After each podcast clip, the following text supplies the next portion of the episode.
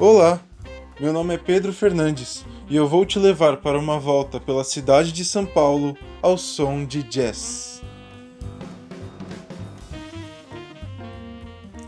Durante essa caminhada, fui para três apresentações em lugares bem diferentes e conversei com músicos e especialistas. Será que o jazz é tão complicado e exclusivo como dizem? Você está ouvindo o rádio documentário Jazz, exclusivo para todos.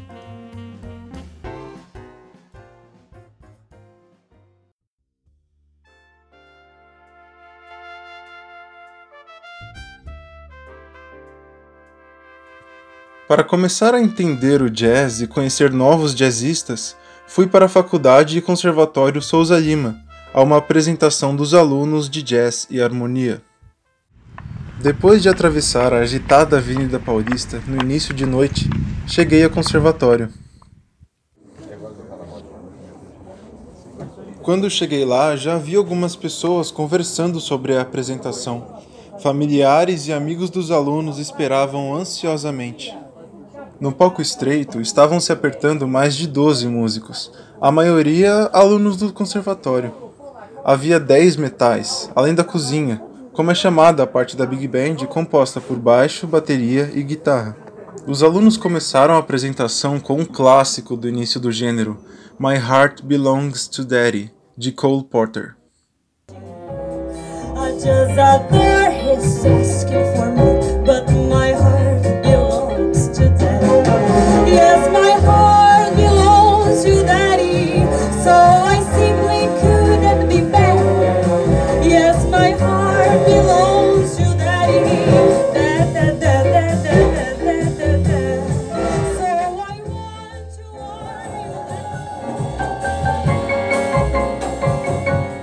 Restante do repertório seguiu os clássicos. Foram músicas dos grandes mestres das décadas de 30, 40 e 50, que são também o ponto de partida de muitos músicos.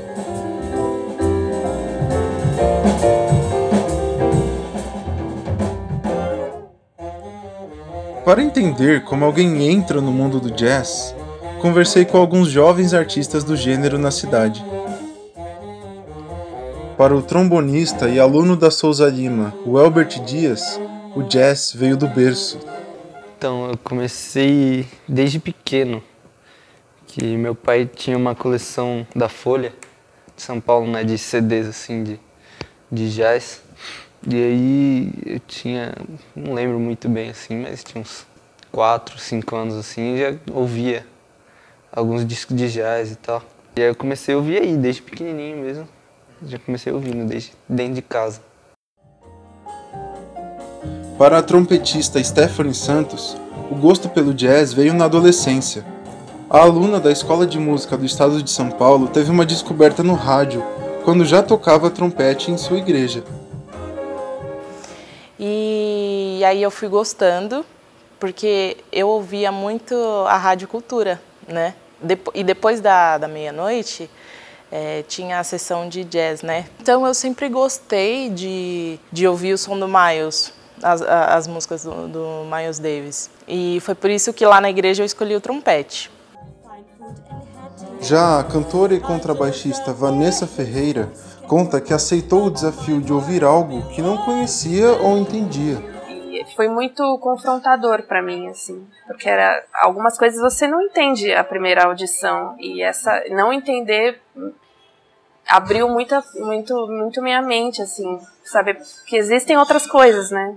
Mas eu acho que eu, eu me sinto atraída a essa música porque eu vejo isso e eu vi isso desde o primeiro disco que eu ouvi, assim, de não compreender esteticamente mas eu ouvi, eu falei, essas pessoas são muito comprometidas com o que elas fazem. E elas vão muito fundo nisso. E, e, e isso me prendeu e eu não larguei mais, né?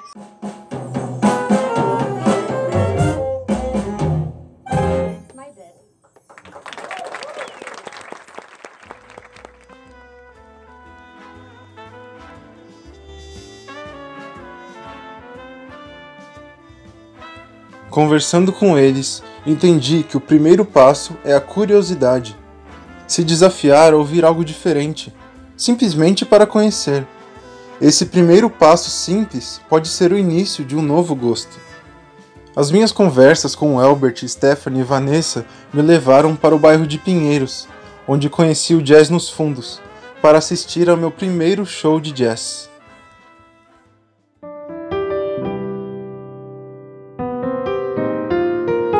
Esse foi um ambiente diferente do conservatório. Agora foi algo mais parecido com a impressão que temos sobre jazz nos filmes de Hollywood. Na ladeira da Avenida Cardeal Arco Verde, a casa de shows nem é percebida. Tem apenas uma porta de ferro para a calçada, sem fachada nenhuma. Mas lá dentro é outra história. Com a luz baixa e decoração intimista, há um pequeno salão com um palco em uma extremidade e um bar na outra. As poucas mesas ficam entre os dois. Assisti ao show da Banda Urbana, uma big band brasileira composta por 13 músicos, que tocou temas de seu novo álbum Relatos Suburbanos.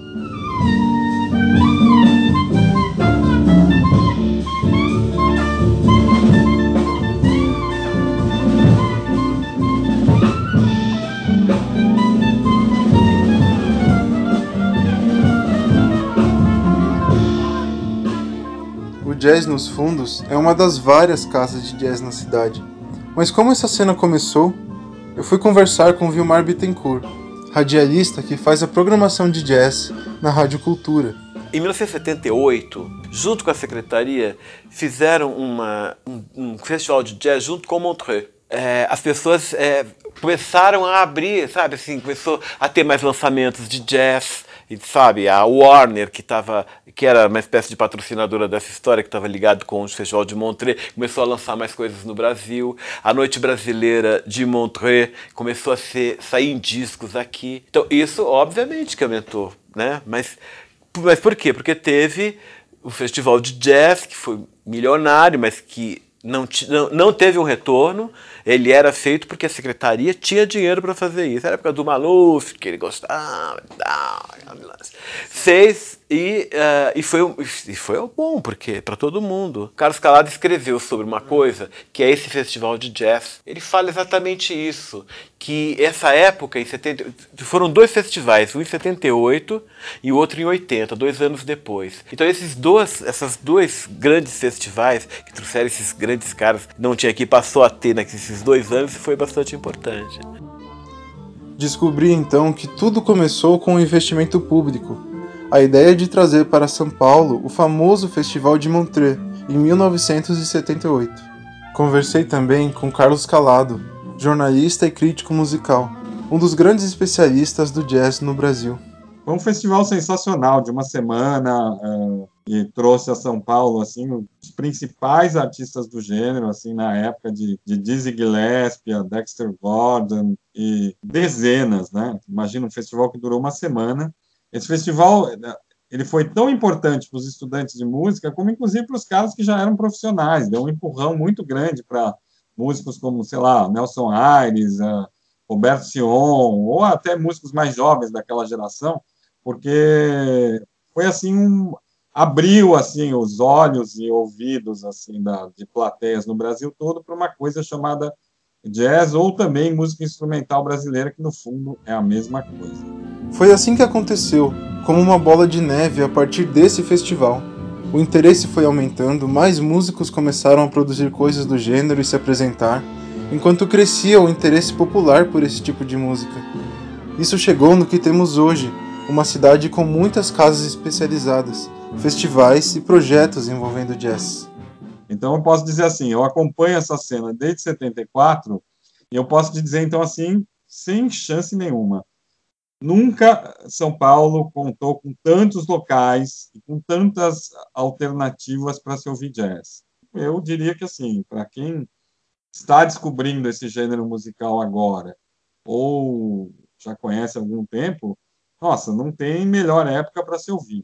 Eu acho que a gente vive um momento muito especial, tá? Estou me referindo aos artistas. Tem dezenas de artistas, tanto assim mais, assim, mais da velha guarda, artistas já mais maduros, tal, e uma garotada assim também sensacional aparecendo. Então você tem várias gerações de músicos hoje em dia tocando música instrumental de alto nível. Mas se o jazz passa por uma fase tão boa em São Paulo, por que não tem mais ouvintes? Em todas as entrevistas, perguntei sobre a maior dificuldade para o jazz crescer na cidade e uma mesma resposta se repetiu: o medo de se ouvir jazz.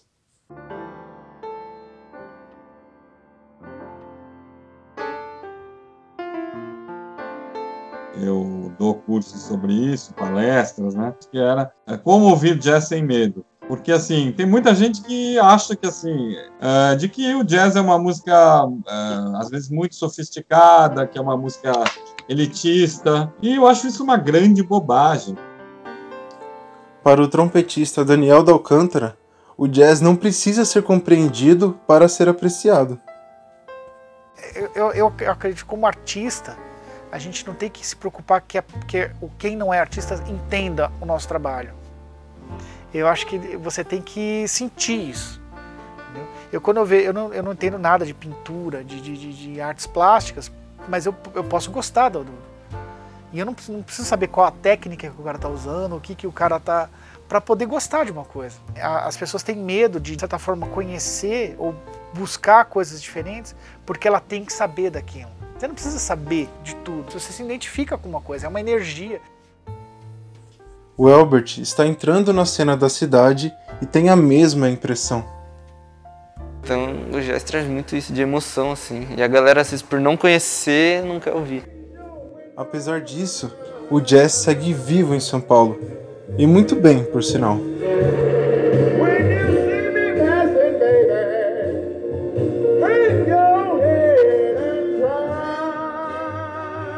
Meu último destino em busca do jazz foi, para minha surpresa, uma grande festa.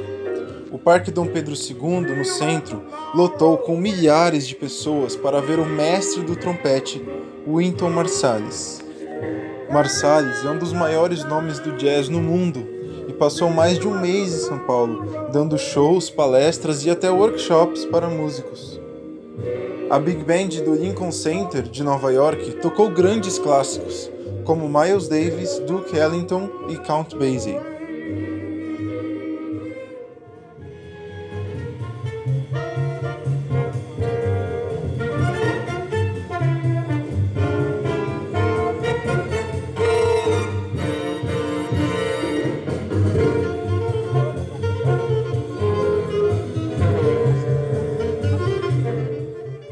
Sob o sol forte do início da manhã de domingo, havia um silêncio unânime na plateia, totalmente concentrada durante as músicas.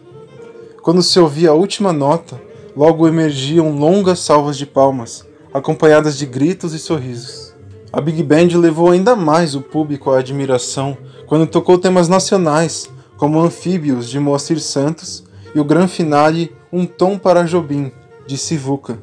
O show contou ainda com participações brasileiras, Daniel da Alcântara no trompete, Ari Colares na percussão, Hamilton de Holanda no bandolim, Maestrinho no acordeão e Arismar Espírito Santo no baixo. Para Carlos Calado, esse show gratuito e lotado mostrou como o jazz pode ser não só apreciado, mas também acessível. Foi realmente sensacional ver tanta gente, né? Tinha milhares de pessoas lá e, e curtindo, né? Então isso, isso desmente essa essa bobagem aí de se achar que o jazz é música elitista.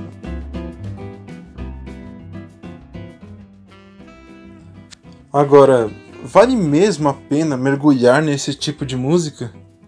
Perguntei a todos os entrevistados o que é o jazz e por que ouvir. Para o Albert, o jazz tem uma pegada espiritual. O jazz ele traz, tipo, é... ele leva algo espiritual também, saca? Eu acho isso, assim, tipo, a música em si, né? A música em si leva algo é, divino, sabe? Então o jazz, ele tem muito de, de tratar com emoções, né? Então é, é sempre uma paz espiritual a mais, sabe? O jazz trata muito as emoções. Já para Vanessa Ferreira, o jazz nos tira da zona de conforto.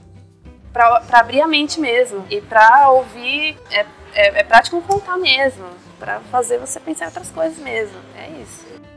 Stephanie Santos se interessa pelo fato de que o jazz traz uma proposta diferente da música convencional. Mesmo mesmo eu que vim da igreja, é uma orquestra lá, só que assim, você não se expõe tanto, né? Porque você tá em grupo. E aí, às vezes, quando eu ia tocar, eu chamava o pessoal da igreja para ir, aí tem solo, aí eu levanto, improviso, aí eles, nossa, que legal, não é só aquele metódico, né, de tocar na igreja, tem é outro caminho, é outro olhar, né? Então eu acho isso muito interessante. Vilmar Bittencourt se sente instigado pelo jazz. É, eu acho que é isso. Eu acho que é liberdade, é instigar, é, é, é algo instigante para, para, para a imaginação, para a inteligência, quase instintivo. Então, sabe quando você está ouvindo uma coisa, entende? Então, esse tipo de música realmente vale a pena. Carlos Calado colocou o jazz como uma eterna novidade nenhum desses gêneros musicais usa tanto, vamos dizer assim, e, e, é baseado essencialmente na improvisação. Que isso acaba provocando que você tem uma música que está sempre viva, porque ela é criada naquele momento que você está assistindo. Então isso acho que é assim é o, é o grande charme, assim é o grande diferencial do jazz. Ele jamais é o mesmo, entendeu? Um show de jazz jamais é o mesmo. E Daniel da Alcântara citou o jazz como semelhança à própria vida me atrai é, o desafio de você tentar ser diferente a cada vez que você toca.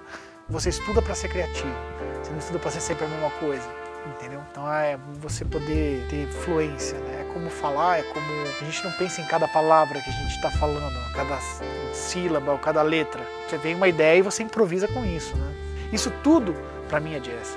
A vida é um, é um, é um eterno improviso. Então, quando o que acontece é que às vezes a, é, a, música é ensinada de uma forma, ah, você tem que seguir isso, fazer aquilo. O jazz não, o jazz ele quebra com tudo isso. Você pode fazer isso, mas você pode fazer isso, isso, isso, isso, isso, isso um monte de outras coisas. Além do. Você pode ser você. É o reflexo mais fiel do que é o viver.